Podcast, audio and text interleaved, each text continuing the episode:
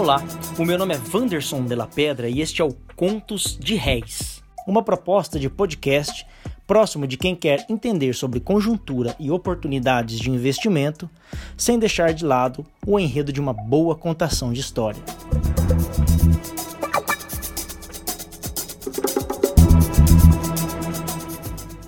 A semana foi marcada pela apreensão em torno da temida segunda onda de contaminação da Covid-19. Aparentemente, a preocupação com os danos que esses novos problemas podem causar tem retraído as expectativas de retomada do crescimento econômico no Brasil e no mundo.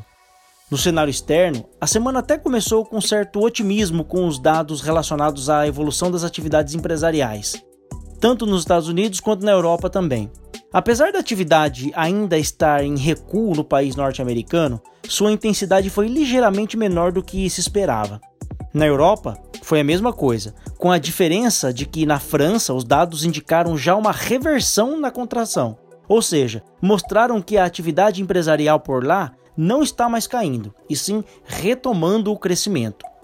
Entretanto, esse otimismo durou pouco, a considerar que o clima que dominou mesmo os mercados no mundo e no Brasil foi o receio da temida segunda onda da Covid-19. Na sexta-feira, esse temor fez com que a bolsa brasileira recuasse mais de 2%, terminando a semana com uma retração em torno de 0,55%.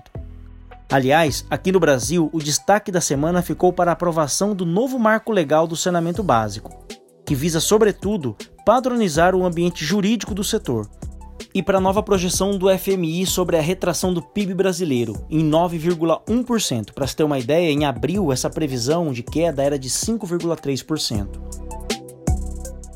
Nessa edição do podcast, utilizaremos a parte dedicada à análise de oportunidades com base na conjuntura e ao conto da semana para falar sobre o novo marco legal do saneamento básico.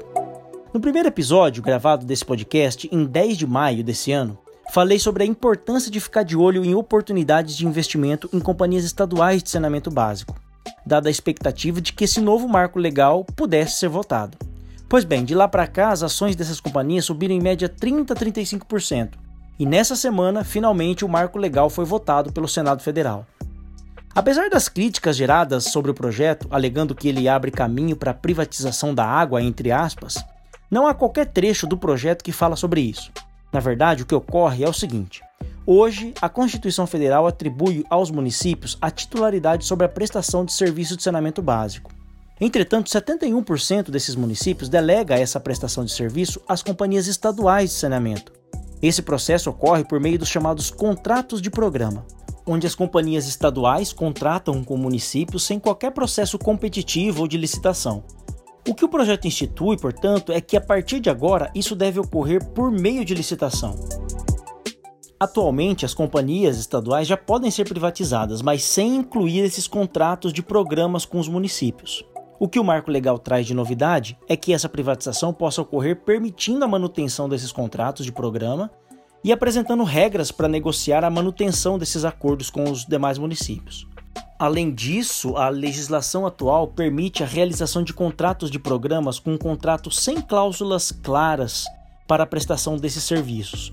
O novo marco legal supera essa fragilidade e prevê que esses contratos contenham cláusulas claras de metas de serviço de saneamento, além de redução de perdas na distribuição de água tratada e o estabelecimento de metas para a universalização dos serviços de saneamento em todo o país.